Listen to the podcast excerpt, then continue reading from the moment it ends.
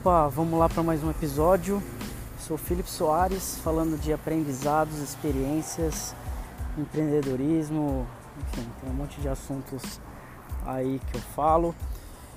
E tem um tempo aí que eu venho estudando sobre copywriting, vendas e seguindo o André Cia no Instagram. Ele fez algumas lives aí, eu comecei a fazer uns resumos, postei no meu Instagram e, e um dos pontos das primeiras lives que eu assisti dele me chamou muita atenção, que é sobre o aspecto emocional na hora de você vender. E obviamente que eu aplico o conhecimento e faço um paralelo sobre os ensinamentos que eu trago né, da comunicação em inglês e principalmente os outros aprendizados aí de, de horta, é, de vendas, marketing digital, etc.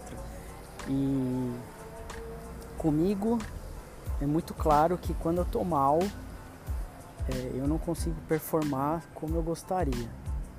Eu não consigo fazer as coisas da forma que eu gostaria. Então, quero estudar, quero fazer, sei lá, algum projeto e aí eu dependo muito de estar tá bem para aquilo acontecer.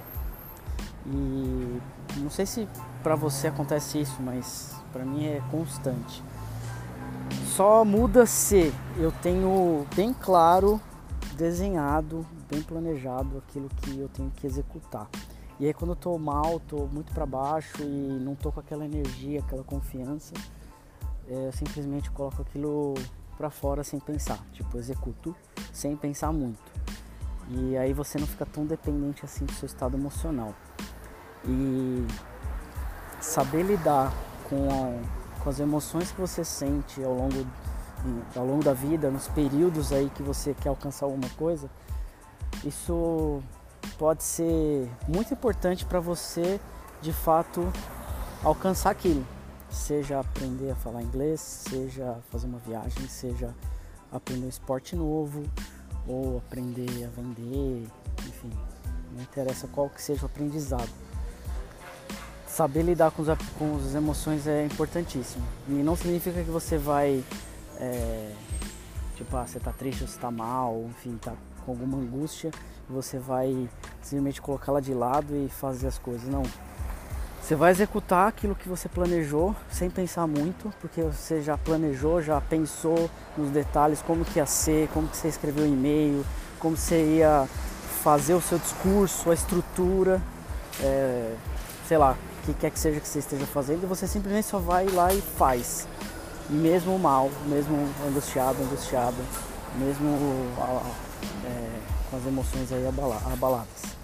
Então, isso tem sido uma dica aí que para mim pareceu óbvia, mas na hora que eu comecei a, a pensar mais nisso e a planejar melhor, planejar um pouco mais, eu sei que tenho ainda muito chão aí para aprender planejamento mas isso me, tem me ajudado bastante. Isso fica claro aí nas postagens que eu faço no Instagram, na, no LinkedIn que eu vou até fazer, em outras ações aí do, no Drinkabout, por exemplo, que eu venho postando todos os dias e nem sempre eu tô afim de ficar postando lá, mas eu posto. Então tenha em mente que o planejamento pode ser.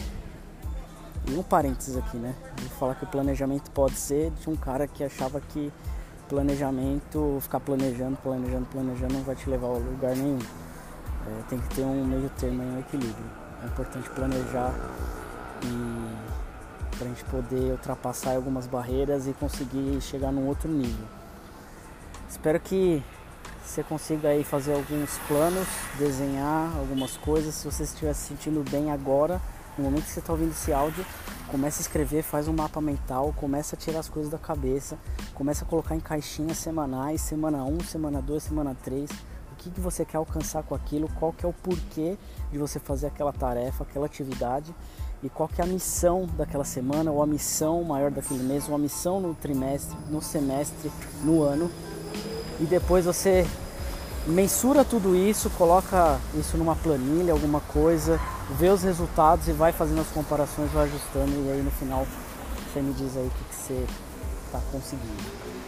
Estou em todas as redes sociais como Philip SRS, então P H I L L P E S R S E espero aí os comentários, feedbacks e aquele papo ali com café que eu sempre me disponibilizo.